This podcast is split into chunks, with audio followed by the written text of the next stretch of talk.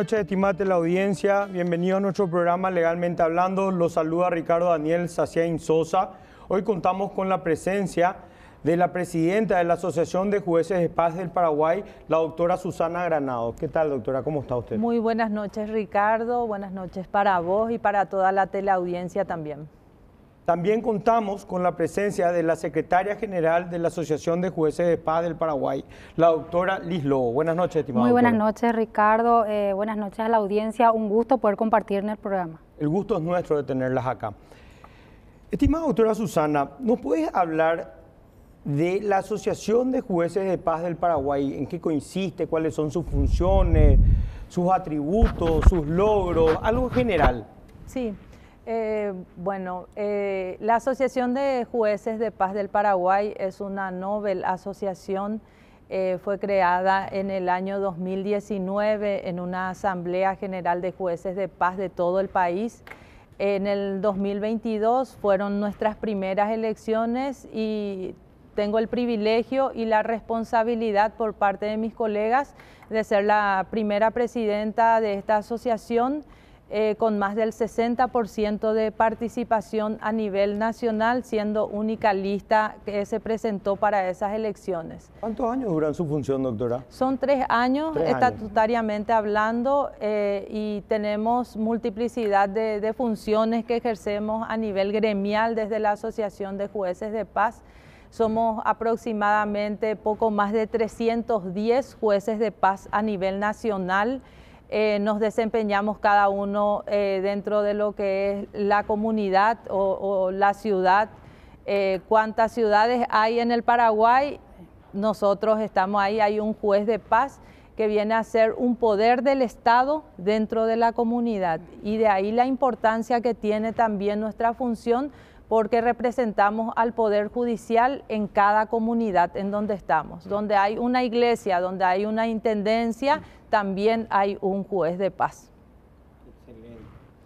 Así es. Estimada doctora, en su rol de secretaria, ¿qué puede decirnos de la Asociación de Jueces de Paz?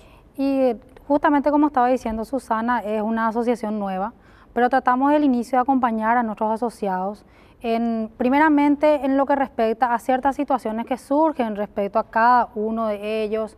Después también hemos tenido el año pasado, por ejemplo, eh, un acompañamiento continuo cuando fue la etapa en que ellos estaban para sus confirmaciones, porque hay todo un procedimiento. Eh, también siempre les asistimos en lo que tienen que ver con ciertas gestiones que debe hacer porque, como estaba explicando Susana, se da que en cada rincón del país hay un juez de paz, pero eso también implica muchas veces ciertos trámites, ciertas cuestiones que debe darse en Asunción, ¿verdad? Y que podemos nosotros de esa manera ayudarles también junto con otras asociaciones como la AJP, que es la Asociación de Jueces del Paraguay. Cuando hablamos de asistirle a los jueces de paz, ¿la asisten en qué cosas? Y más en el acompañamiento, a eso nos referimos. ¿De qué gestiones? en las gestiones que requieran, pero también hemos creado también ciertas situaciones para las mismas capacitaciones. Por ejemplo, eh, incluimos el año pasado, cuando ya en este año, cuando hubo un grupo, uno de los primeros grupos otra vez que de nueva, digámosle, camada, de nuevos jueces que fueron ingresando, sea una situación ahí que podemos, por ejemplo, ejemplificar. Eh, cuando se accede a la función de, eh, tal vez en el Ministerio Público, en otros, suelen haber ciertos cursos de inducción. En, los, en los juzgados no. No hay un curso institucional de inducción, ¿verdad? Y hay muchas cuestiones que no son solamente técnicas, que se presumen que es de su conocimiento, sino también hay cuestiones incluso administrativas que es importante que lo sepan y que recién uno lo aprende en el cargo. Esa fue nuestra experiencia, lo aprendimos haciendo el camino al andar y lo que hemos hecho como asociación es acompañarle a los nuevos en eso, ¿verdad? en dar los cursos, por ejemplo, de inducción y determinadas capacitaciones que son necesarias y han sido muy útiles eh, para los asociados. Y también en lo que tienen que ver con los reconocimientos gremiales o específicamente, por ejemplo, respecto al reconocimiento de nuestro presupuesto, que es una cuestión todavía necesaria y que como gremio del inicio hemos, eh, hemos encabezado y acompañado porque ello implicó un lobby importante en el Congreso y eso requirió de un acompañamiento gremial. Para ¿Cómo está el presupuesto hoy en día? Y hoy día nos falta un poco, ¿verdad? Falta todavía eh, un, digamos, un remanente. Eh, la 6059 es una ley del 2018 que lo que hizo fue ampliar las funciones y crear digámosle algo em, distinto respecto al juzgado de paz. El juzgado de paz tenía unas funciones limitadas, en cambio con eso entra en lo que llamaríamos técnicamente un juzgado de, primera instancia de menor cuantía. Esa sería la terminología, pero, real, eh, pero sigue siendo un juzgado de paz. ¿Por qué menor cuantía? Porque entiende en juicios hasta un rango menor. El rango sería de 30... 30 millones 900. 30 millones 927 mil 300 es, ¿verdad? Con una mm. colita. Recordando siempre que nuestro techo es el piso de primera instancia. O sea que entonces primera instancia es 30 millones 927 301. A partir de ahí arranca la competencia de primera instancia. Y todo lo que es inferior es competencia al competencia juzgado de paz. Y eso en esa es, ley eso es justamente un tema de preocupación, Ricardo, para nosotros porque eh, sabemos que eh, un poco más de 30 millones es la competencia que hoy día abarca los juzgados de paz. Y resulta que eh, ustedes como medios de comunicación también, saben y manejan que de 30 millones para abajo está la clase media baja, aquella clase social que, que, está con el salario mínimo o quizás son trabajadores independientes que no sobrepasan un salario eh, no, no cobran dos salarios mínimos o tres salarios mínimos. Entonces, para cualquier tipo de juicio, ya sea juicio laboral, eh, juicio ejecutivo que se dan por las casas de, eh, que venden electrodomésticos que no pasan de 10, 15 millones, entonces aquellas, aquellos juicios que tengan que ver con la cuantía de un juzgado de paz, entonces eh, termina, eh, nosotros terminamos absorbiendo esa competencia y hace que cada vez más estemos con eh, mayor cantidad de trabajo que en realidad ese no es un problema para nosotros. El problema pasa por una cuestión de infraestructura, pasa por la estructura propia del juzgado de paz que cuenta con dos funcionarios y hablamos de una estructura del Poder Judicial, que eso se debe de, cambiar. Eh, eso es, eh, es, una lucha que tenemos, es una solicitud siempre que hacemos cuando se viene el estudio del presupuesto, pero también nos tropezamos con que eso son creaciones dentro del, Poder Judicial y nos tropezamos en el, en el, en el Congreso porque eso hace que se infle también eh, los gastos rígidos del, Estado y hoy día es, eh, es, realmente demasiado difícil luchar contra eso, pero nosotros seguimos insistiendo, estamos buscando la alternativa necesaria porque no solamente tenemos que concentrarnos en los juzgados de paz en lo que es materia civil, sino que tenemos que eh, tenemos una competencia demasiado especial, las competencias especiales que tienen que ver con los juzgados de paz y que corresponden al tema de en, materia de violencia doméstica, eh, la 5777 de, eh, de la lucha contra, mm, eh, de la violencia contra la mujer, hablamos de maltrato infantil y todos esos juicios especiales deben ser tramitados ante el juzgado de paz y se produce de repente en un juzgado de que al mismo tiempo que, se está tramitando un juicio civil, él, eh, viene una víctima de violencia doméstica que, eh, que eh, acude al juzgado de paz y debe ser atendida y eso implica una atención especializada. Entonces, esos son los, los, los problemas con los que hoy día nos tropezamos y más aún si tomamos en cuenta las últimas estadísticas que hablan eh, del tema de violencia doméstica, entonces eh, debemos de seguir luchando para poder conseguir por parte de nuestras autoridades también ese, mm, eh, para que puedan de alguna forma o modificar o a través del presupuesto también pueda darse una mayor infraestructura humana y eh, infraestructura edilicia en los juzgados de paz, porque sí pasa a ser una necesidad, especialmente en las cabeceras departamentales, hoy día en la capital, en Asunción y también eh, algunos juzgados en el interior y todas las cabeceras de cada circunscripción de la República. Entonces, esos son, eh, ese es el foco de atención que nosotros tenemos que tener hoy día para poder también de esa manera eh, poder cumplir con todas las necesidades y con todos los requerimientos que la ciudadanía tiene con los juzgados de paz. Claro, cuando hablamos de 30 millones de guaraníes, 30 millones, ¿cuánto, querida doctora? 927 mil. Estamos hablando de prácticamente un sueldo mínimo anual. Entonces, en competencia laboral me imagino que han de tener una cantidad inmensa de casos. Sí, hoy tenemos, por ejemplo, un, fenómeno que se da, para denominarlo de alguna manera, en, algunos, en algunas ciudades eh, más eh, que lindan a la frontera, ¿verdad? tenemos de que están los juzgados especializados en lo laboral, en el mismo distrito, en el mismo asiento del juzgado de paz. Y el juzgado de paz tiene más causas laborales que el juzgado especializado en lo laboral, justamente por esa competencia porque ahí hay una distinción igualmente en la cuantía. Entonces hay un juzgado de primera instancia laboral. Sí. ¿verdad? Pero el juzgado de paz de ese mismo, de esa misma sede, de ese mismo asiento que funciona en el, tal vez en la misma, en la misma instalación o no, eh, a unas cuadras, tiene más entradas de juicios que el juzgado especializado laboral. Es por el monto, porque por prácticamente el monto. es lo que estamos hablando. un año. Es por el monto. Entonces, esas cuestiones hacen de que a veces veamos que hay cuestiones que ajustar. Por ejemplo, tal vez lo correcto sería, no nos permite hoy la ley, pero tal vez lo correcto sería que cuando hay un juzgado especializado en lo laboral, él igualmente entienda. Porque si no, no tiene una razón de ser ese, sistema de organización. Porque finalmente, ¿qué es la competencia? La competencia es un sistema de distribución, es una forma de organización. Entonces, en base a esa forma de organización, dice la justicia se organiza de esta manera, ¿verdad? El impartir justicia se organiza de esta manera, la jurisdicción se organiza así.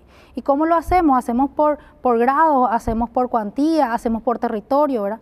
Y el momento que hacemos por cuantía tiene una razón de ser en el sentido de que cuando un juicio es más, digámosle de alguna manera, menos costoso, el proceso debiera ser más sencillo. Y cuando es más complejo, tal vez debiera haber más más requisitos procedimentales. Por eso hoy hablamos de un proceso de menor cuantía y un proceso ordinario. Pero en el ámbito laboral se da una situación de que aplicamos nosotros el mismo proceso.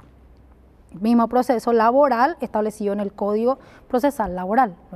Entonces no hay ninguna diferencia, pero... Solo el monto. Solo el monto. Sí. Pero no hay, como dijo Susana, esa estructura. Y yo quería también mencionar respecto a esa estructura organizativa que no, el Código de Organización no establece, establece una estructura del juzgado de primera instancia, por ejemplo, ¿verdad? donde hablamos nosotros de un, eh, un juez, dos secretarías, un actuario, un dactilógrafo, un oficial, un ujier. O sea que es toda una estructura que hoy día, y me lo dicen los jueces de primera instancia, piensan en cómo cambiarlo. ¿Por qué? Por el expediente electrónico en donde el ujier no tiene mucha ya, eh, no tiene la misma carga que tenía antes, las mismas labores que tenía que hacer al tener que practicar una célula porque hay una célula electrónica. Pero en cambio en el juzgado de paz al revés. Nosotros es insuficiente la estructura organizativa porque se pensó el juzgado de paz juez, un secretario, ni siquiera tenía el rango de actuario, hoy sí ya, un secretario y un ujier. No hay un oficial ni un dactilógrafo la, se resuelve internamente, a veces con comisionamiento, etcétera, pero presupuestariamente mm. esa es la estructura y eso requiere una modificación, especialmente en cabeceras, especialmente en central y capital, porque es imposible eh, dar ese servicio de justicia si no hay, si no hay el, capital humano para ello. Claro, estamos hablando de tres funcionarios destinados a un juzgado de paz, sí. pero estamos hablando de competencia laboral, sí, sí. me imagino que en demasía. Sí tenés la parte civil que no ha de ser menor, como dijo usted, doctora Susana. esa es prioritaria. La parte de electrodomésticos. ¿Cuántos juicios civiles tienen ustedes? Mira, nosotros una vez hicimos un cálculo, eh, digamos, estimativo, hablando de cuál era la, lo que llevaba la cantidad de juicios, de acuerdo a la cantidad de juicios que estaban ante los juzgados de paz, y de un 100%, mínimamente hay un 60% de juicios ejecutivos.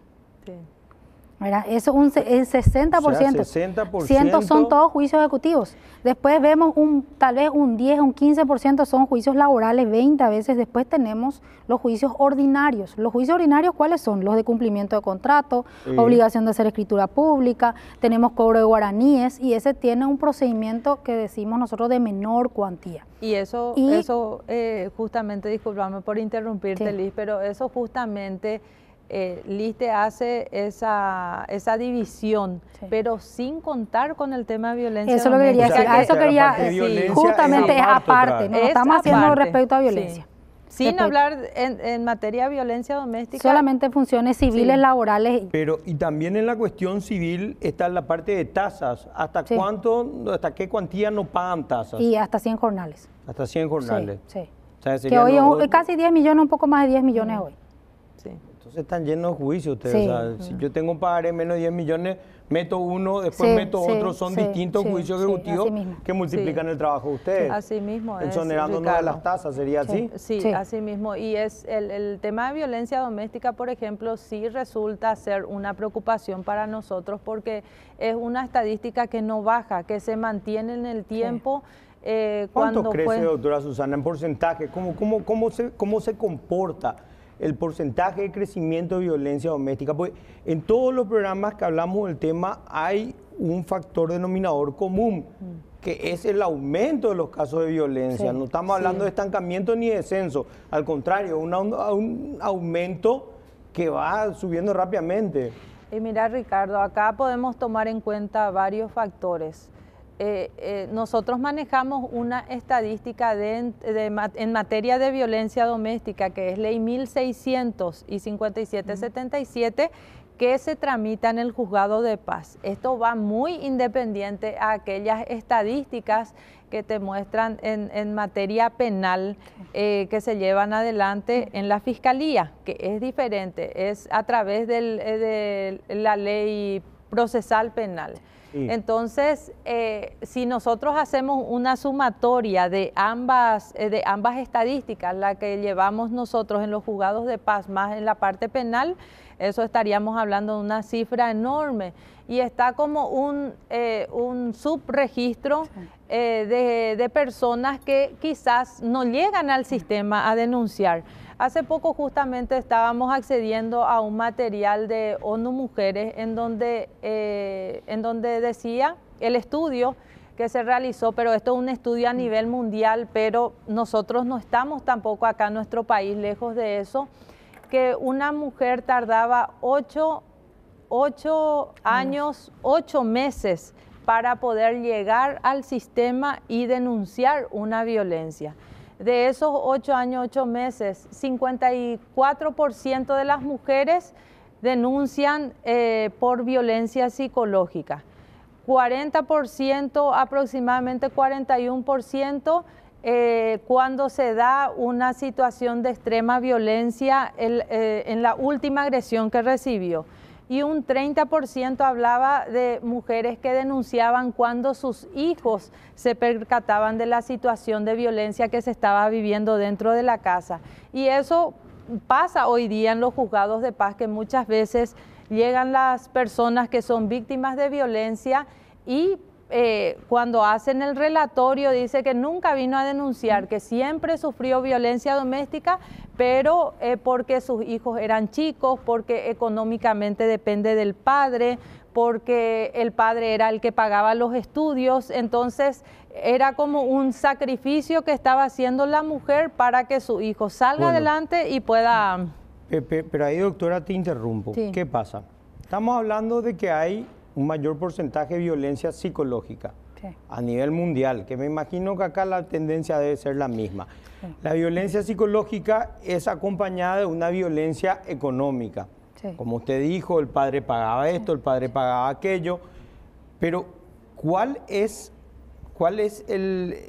A ver, la mujer que viene a denunciar busca justicia y el juzgado de paz, ¿qué tipo de justicia le da? Porque no hay pena no hay una sanción, no hay una pena carcelaria, no hay una privación de, su libertad. Mm. ¿Ustedes qué garantía le dan a esa mujer? Porque ¿qué pasa si el hombre le dice, bueno, vos te fuiste, me denunciaste ante el juzgado de paz, yo ahora dejo de pagar todo? Bueno, eh, ahí justamente, eh, primero hay que volver otra vez a lo que dan, como decir, los juzgados de paz, qué funciones y qué competencias tienen. Nosotros lo que tenemos la competencia de otorgar medidas de protección. No implican sanciones ni penas, pero esas medidas de protección son importantísimas porque justamente tienden a detener el acto de violencia. Vos estás diciendo, y a, eso quiero llegar. Por eso es importante eh, la formación que hablamos tanto. ¿En qué sentido? Eh, la, ley de protección integral contra toda forma de violencia, la 5777, nos da un listado de tipos de violencia. En ese listado encontramos hoy la violencia económica y patrimonial, que es una violencia, un tipo de violencia que se viene hablando hace mucho tiempo, pero aquí en, nuestro medio aún poco, ¿verdad? Y ese tipo de violencia también el juez de paz puede plenamente identificar y ver qué medidas tienen que ser adoptadas. Es decir, cuando llega una situación en la cual requiere una adopción de una medida de protección, esta tiene que ser idónea, tiene que ser la adecuada a la circunstancia. A mí no, a una persona que eh, sale de la casa, por ejemplo, decide la mujer salir de la casa, va a la casa de los padres. Yo no, ya no quiere volver, eh, eh, prefiere, se siente protegida, entonces ella lo que pide es una orden, una restricción, vamos a suponer, ¿verdad? Que, que no se le acerque el agresor. Pero ella también menciona de que eh, depende total y económicamente del esposo. ¿Sí? Entonces hay una violencia económica y patrimonial y lo puede perfectamente identificar el juez de paz y ver qué medida adoptar. Por ejemplo, una asistencia alimentaria para la esposa, una asistencia alimentaria para los niños y eso lo hace como una medida de protección. Está, eh, ¿Cómo lo puede hacer? Y eso no implica una competencia fuera de lo que corresponde. Por un lado, nosotros también lo tenemos competencias en lo que tiene que ver con la asistencia de adultos, pero además de eso, la 1600 y la 5777, cuando habla de medidas de protección, nos da un listado. Y en la última, en el último mm. inciso, hay una apertura legal. ¿En qué sentido? Que dice cualquiera que el juez considere en protección de la víctima. Entonces, al decirnos eso, él nos habilita, la ley nos habilita a adoptar la medida, porque si no, mi medida de protección es insuficiente. Y esa medida nos va a ayudar a detener el acto violento, porque el objeto de, la, de las medidas de protección justamente son detener y proteger a la víctima. Y puede resultar insuficiente. Y ahí volvemos a lo que estaba hablando Susana. ¿En qué sentido? En la necesidad de la formación, en la necesidad del profesionalismo y en la necesidad de que esa atención realmente sea especializada, no como cualquier otro caso, no como cualquier número. Y para que eso se dé, requerimos también de contar con, especialmente en los lugares donde hay muchísimos casos, tal vez en un juzgado pequeño en, mi comunidad, eh, pueda eh, hablar directamente con la víctima, entender la situación, adoptar la medida, pero a veces en, ciudades cabeceras está abarrotado de casos en donde uno es igual a otro y ningún caso es igual a otro. Mm. Entonces la medida se vuelve insuficiente, la medida resulta insuficiente y no podemos colaborar en romper ese ciclo. Nosotros nos ayudamos a romper ese ciclo y después a eso tenés que sumarle que muchas veces también tenemos limitadas funciones. ¿En qué sentido? Que la, el, problema de violencia contra la mujer es un problema institucional, mm. es un problema eh, eh, nacional, debiera ser una cuestión, me refiero, debiera ser una cuestión primordial con los números. Hablemos de discriminación, porque ¿qué, ¿cómo se habla de violencia mundialmente contra las mujeres? Se habla como una forma de discriminación. Entonces, si partimos de eso, si entendemos que tenemos que hablar de prevención, tenemos que decir las cosas como son, ¿verdad? De que hay un feminicidio, de cómo se da la información, a veces hoy escuchaba en estos días, por ejemplo, utilizamos mucho los términos hoy de relación tóxica y al final eso lo que hacemos es como relativizar otra mm. vez. Decimos como que es algo medio, medio casi gracioso, ¿verdad? Mm. Pero en realidad no es una relación violenta, digamos lo que es. Porque a la primera que, que ingresa, cuando ya después cuánto le cuesta salir. Eh, todo lo que eso implica para la mujer que es violentada, eh, todo, toda la, afectación que tiene. Hay estadísticas, estudios muy importantes de cómo, cómo eso le va postergando a ella en su crecimiento profesional, en su crecimiento personal, eh, a futuro. después también mucho se reproduce otra vez, familias violentadas, padre violento, madre violenta, hijo que vuelve otra vez a ser violento y eso, entonces no, no detenemos y ahí yo creo que ya tenemos un poco, digámosle, atadas las manos o limitada nuestra tarea. Nosotros tenemos que ser, eh, actuar con perspectiva de género. Cuando hablamos con perspectiva de género, lo que queremos decir es que tenemos que tener esa mirada de que en la cultura hay patrones, de que culturalmente se ha colocado el hombre por encima de la mujer y que quien violenta no es el que quiere, sino el que puede. Entonces, cuando hablamos de eso, eso nos da a entender que realmente es una problemática muy grave. Y yo, yo estoy convencida que los juzgados de paz eh, hacemos en la medida de nuestras posibilidades lo que podemos, pero hay mucho aún que hacer, mucho. Claro, lo que me lleva a una consulta, mi querida doctora mm. Susana, pero lo vamos a responder al volver a la pausa, podemos ir a la pausa en breve. El alcance de las medidas de protección en un caso digamos un caso, a ver, la señora no tiene familia, no, no, no tiene casa de los padres a dónde ir, tiene los hijos que resguardar. ¿Qué medidas, que alcance le da esa medida de protección y con respecto también a la parte económica? Ya volvemos luego de la pausa.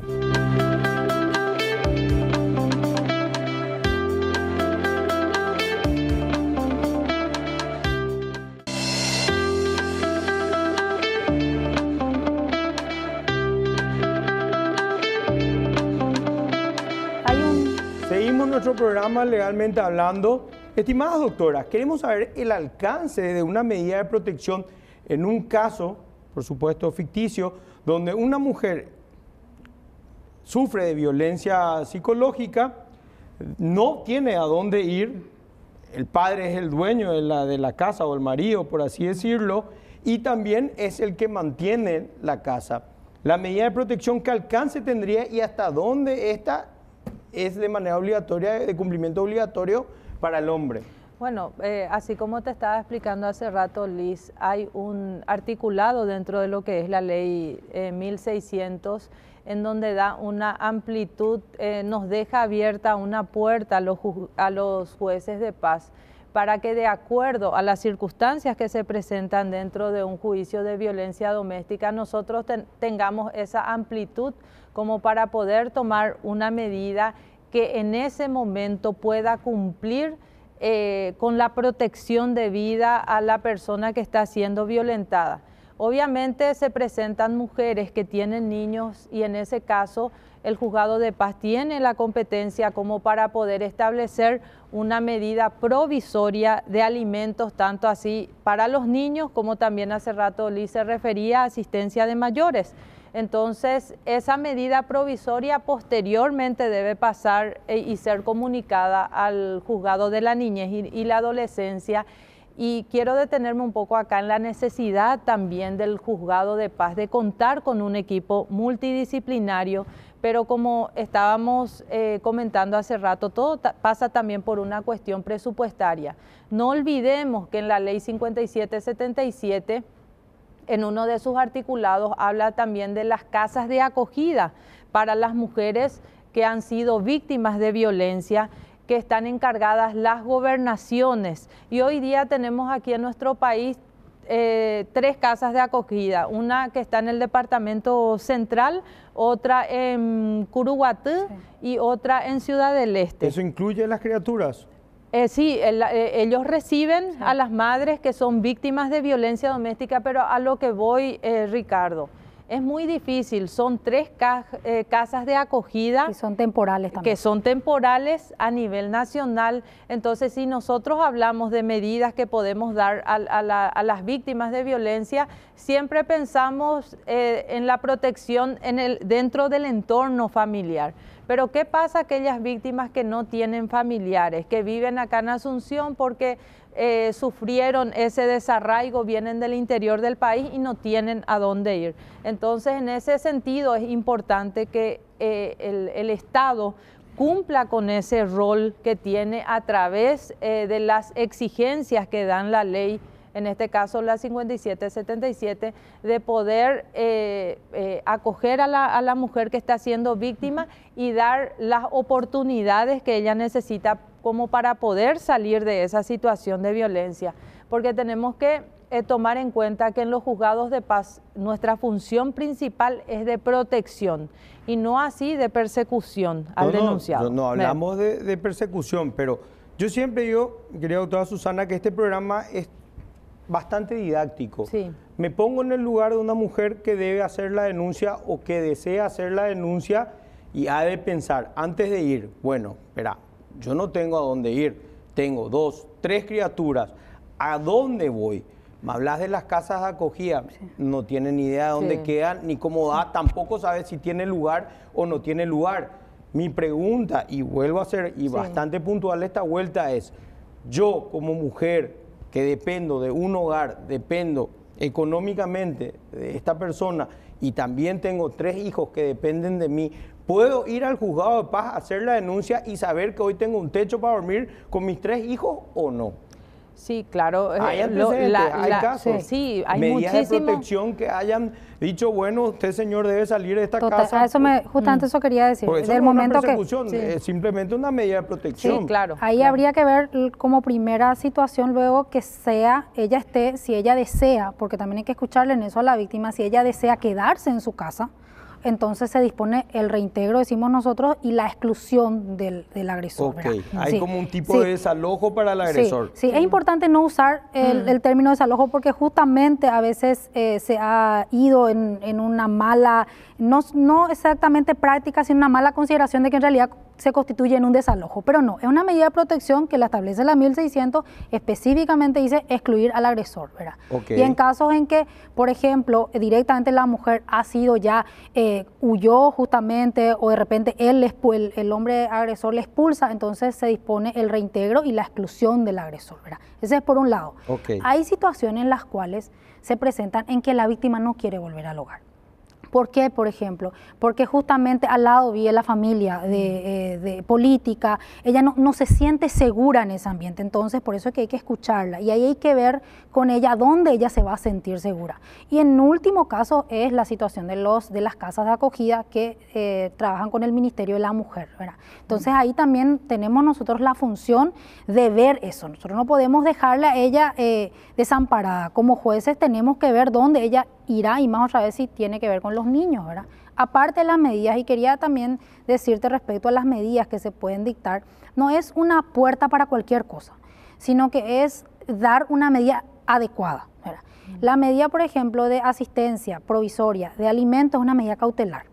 La 60, no es competencia de la niñez, sino que es competencia de la niñez también. pero la, 60, la 6059 en un inciso nos da la competencia para entender en medidas cautelares la niñez cuando estas sean urgentes.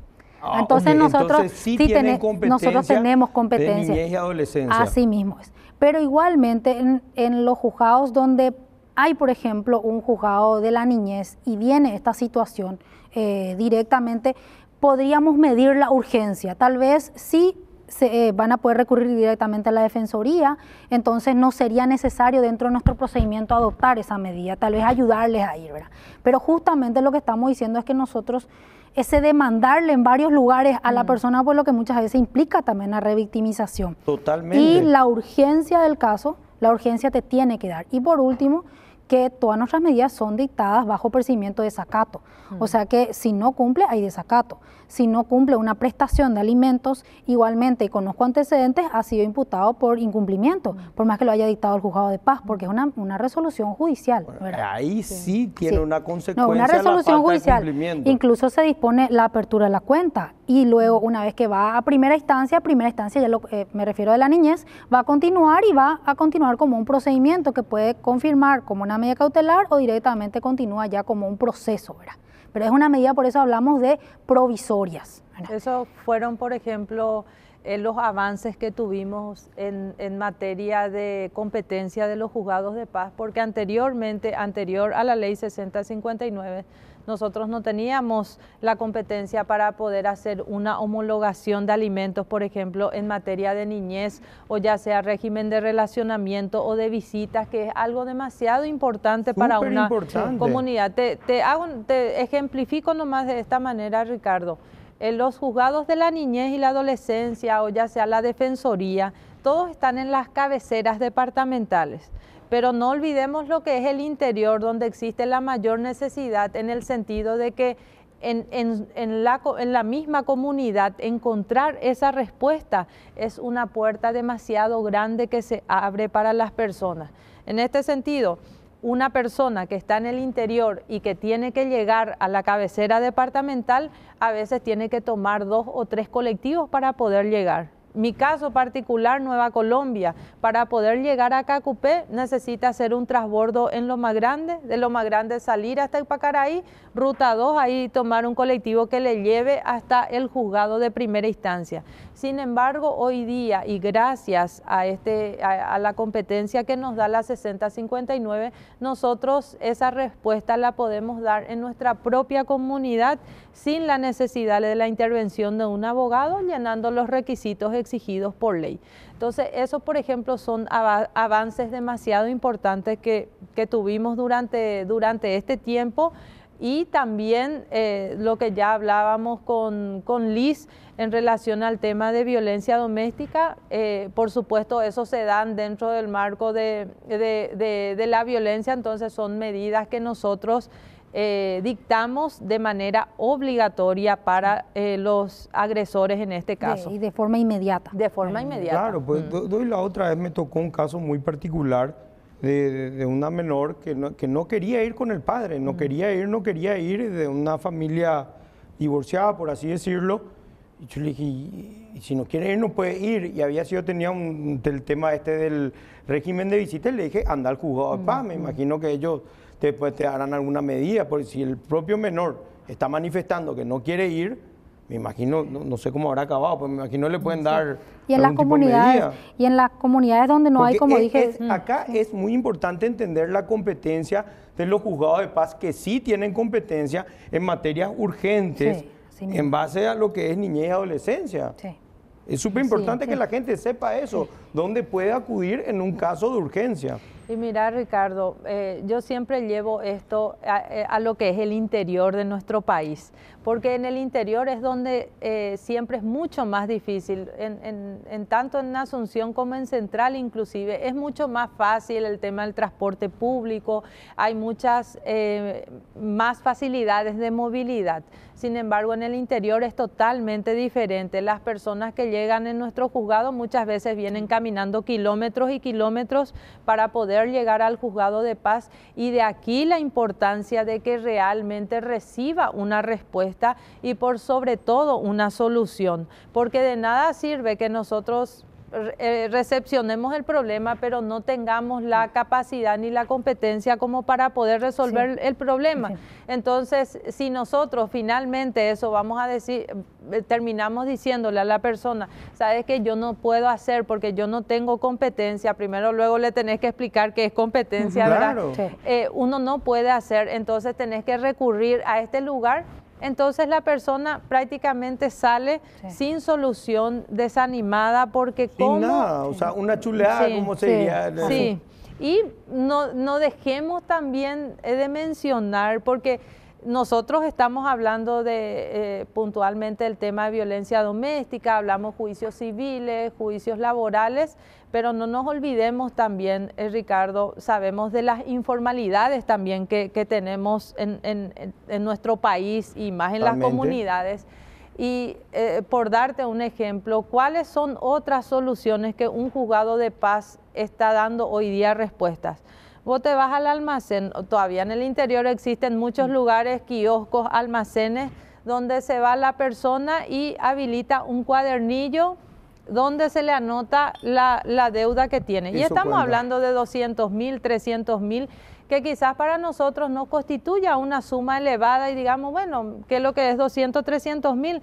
que para la persona que, que, que, que, tiene ese negocio, que tiene ese pequeño copetino almacén, es una forma de inversión y es el sostén que está dando a su hogar. Una cuenta trascendental para la persona. Exacto. Eso, por ejemplo, no es un documento ejecutable. No vas a ir a abrir un juicio ejecutivo por una suma de 300, 400 mil. Y sin embargo, también hoy día y siempre en el juzgado de paz se acerca a la persona, se convoca, se hace un comparendo y se está dando una respuesta a una persona. Y esto yo te hablo de uno de miles de casos que se presentan en el juzgado de paz y que de alguna forma da una respuesta a la ciudadanía. Estimada doctora, tenemos que ir a la pausa, disculpame doctora Liz que te corte, pero quiero hacer una consulta para la vuelta de la pausa.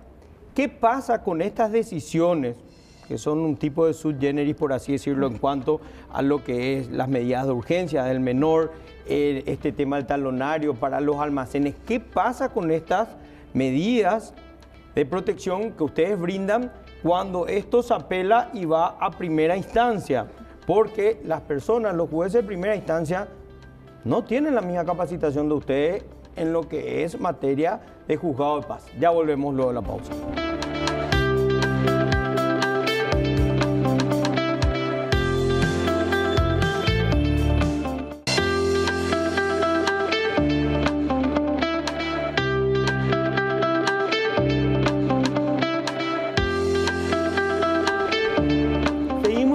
Legalmente Hablando y estamos hablando de las medidas de protección dictadas por los juzgados de paz. ¿Qué ocurre en la apelación que se da con los jueces de primera instancia en materia civil y comercial?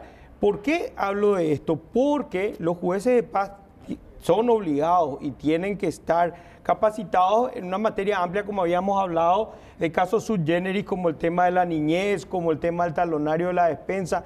¿Qué pasa con los jueces de primera instancia al juzgar estas medidas de protección dadas por el juzgado de paz? Bueno, eh, en primera, eh, primeramente respeto lo que decía Susi la forma en cómo solucionamos, digamos, ese conflicto es a través de una conciliación, de un comparendo, y esto en determinadas situaciones es homologado.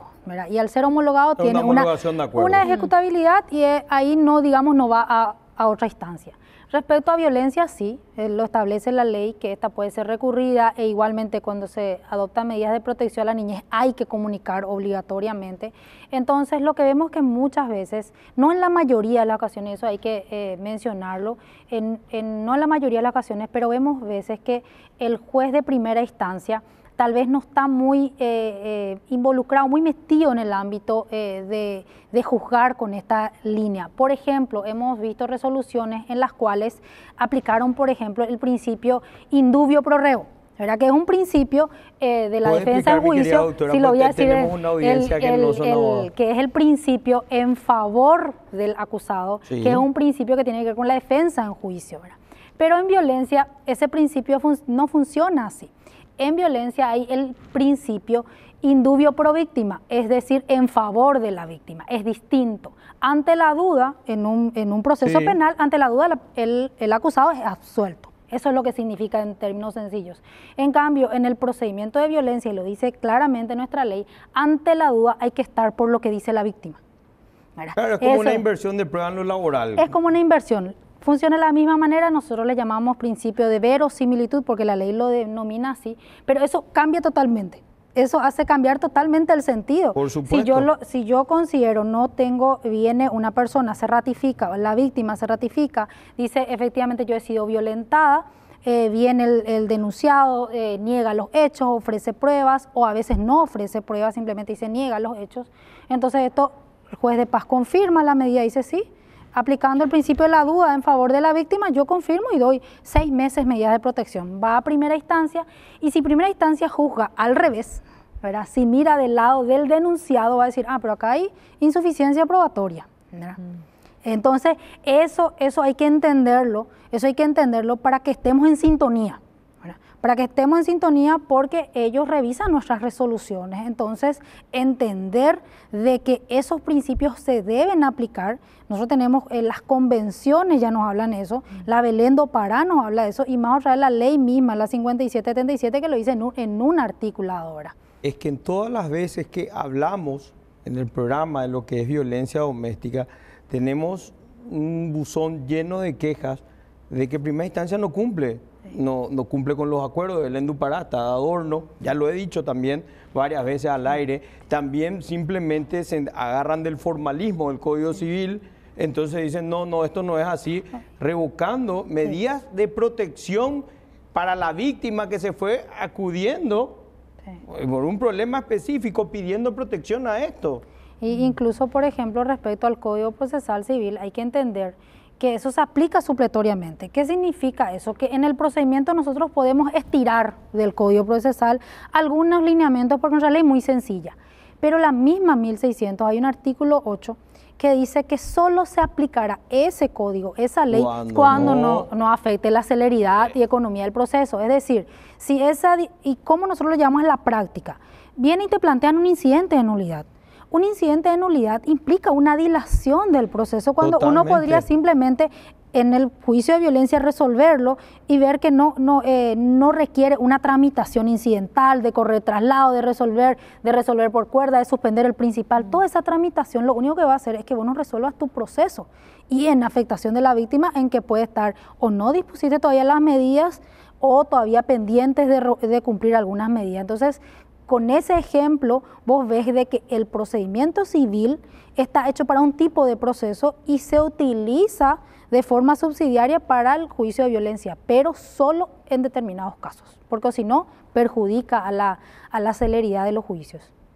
Y esas son, por ejemplo, algunas cuestiones que hay que, hay que entender también respecto eh, a la duración de las medidas, entender esto que hablábamos, por ejemplo, eh, de no exceder, el juez de paz no, tal vez no debe excederse en adoptar las medidas de protección que impliquen el perjuicio en otros derechos, pero hay veces que hay que por ello justificar por qué se adopta una medida de protección como la que estábamos hablando, que digamos le son casi innovativas, ¿verdad? Eh, ahora recién hablamos de ello, pero también hay muchas medidas, especialmente con estos últimos, eh, hablando de lo de economía, de violencia económica y patrimonial, pero también hay otros tipos de violencia, por ejemplo, hoy se habla mucho de la violencia vicaria, por ejemplo, que es la violencia que se ejerce en contra de los hijos pero para violentar a la madre, ¿verdad? Imagínate, eh, Ricardo, eh, justamente Liz tuvo un caso particular también en, el juzgado donde ella está, de eh, personas, o sea, de una, situación de violencia,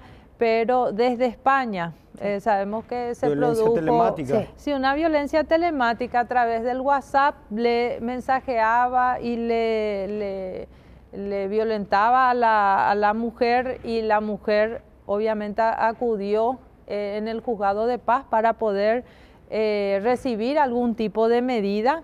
Imagínate Ricardo esa situación, ni siquiera la persona está en el país y está recibiendo a través de, del WhatsApp, creo que recibía fotos también de la casa donde ella estaba, del lugar donde ella estaba. Entonces, son situaciones, cada situación es muy particular, cada situación hay que tomarlo con, con, mucha especialidad y en ese sentido también es demasiado importante este principio que nosotros manejamos en materia de violencia doméstica que le llamamos el principio de la inmediación, que es escucharle a la víctima, que el, propio juez o la jueza esté escuchando a la víctima y sepa cuál es la situación que está viviendo, porque muchas veces también tenemos casos los cuales no, no tiene forma de traerte una, un, medio probatorio para decirte, mira, esto es lo que yo estoy sufriendo, pues normalmente la violencia se, eh, se sufre dentro de las cuatro paredes y no deja ningún rasgo. Eh, eh, la, violencia psicológica. Sí, eh, de repente la persona que acude, que tiene que acudir a un psicólogo, y el psicólogo puede a través de, su, de su especialidad notar la situación que está viviendo la víctima. Pero ¿qué pasa de aquella, aquella víctima de violencia doméstica que llega al juzgado de paz, que está siendo violentada psicológicamente dentro de cuatro paredes, pero cuando que el agresor en la sociedad o, dentro del ámbito familiar se muestra con otro perfil. Entonces muchas veces ese principio que nosotros manejamos dentro del ámbito de la violencia doméstica, que le llamamos el principio de la inmediación, para nosotros también es una herramienta porque nos hace percibir y también eso hace a la experiencia que tiene el juez de paz de, tener este, este tipo de casos hace de que nosotros podamos tener los elementos a partir de la declaración de la víctima para poder dictar una medida, que es demasiado importante porque cuántos casos que ni siquiera que fueron denunciados o que ni siquiera llegaron a ser denunciados, después terminan en feminicidio. Y eso es lo que justamente tenemos que evitar. Es el crecimiento alarmante, el cual estoy diciendo que nuestras autoridades no están haciendo nada al respecto. O sea, es como algo que vamos a poner bajo el tapete, no pasa nada, no algo casi normal. no es normal, e, e, ese es nuestro mm. problema cultural, no es algo normal, es preocupante. Y ahí la importancia también eh, de, tener, de, de que se pueda contar con un equipo multidisciplinario, porque ¿qué hace el juez dentro de lo que es el ámbito de su competencia? Dicta medidas, pero la víctima de violencia no solamente necesita una, una sentencia, por así decirlo, una sentencia fría en la que te establece medidas, pero ¿qué pasa después también? Si las instituciones, si, si el Estado no participa o no da alternativas para aquella eh, víctima de violencia, entonces todo aquello que nosotros podamos hacer dentro del juzgado es como que no, no tiene... Así el, letra muerta, por eso hablaba de los juzgados de primera instancia deberían ver por medio del Consejo de la Magistratura poner para los que son postulantes para primera instancia meter lo que es violencia doméstica y demás cosas, los tratados internacionales y complementar esa parte que evidentemente por las quejas que estamos recibiendo no están aplicando. Estimada doctora, se nos fue el programa, un tema de debate muy interesante, más que interesante, preocupante, por lo tanto las puertas están abiertas siempre. Muchísimas gracias por haber compartido con nosotros.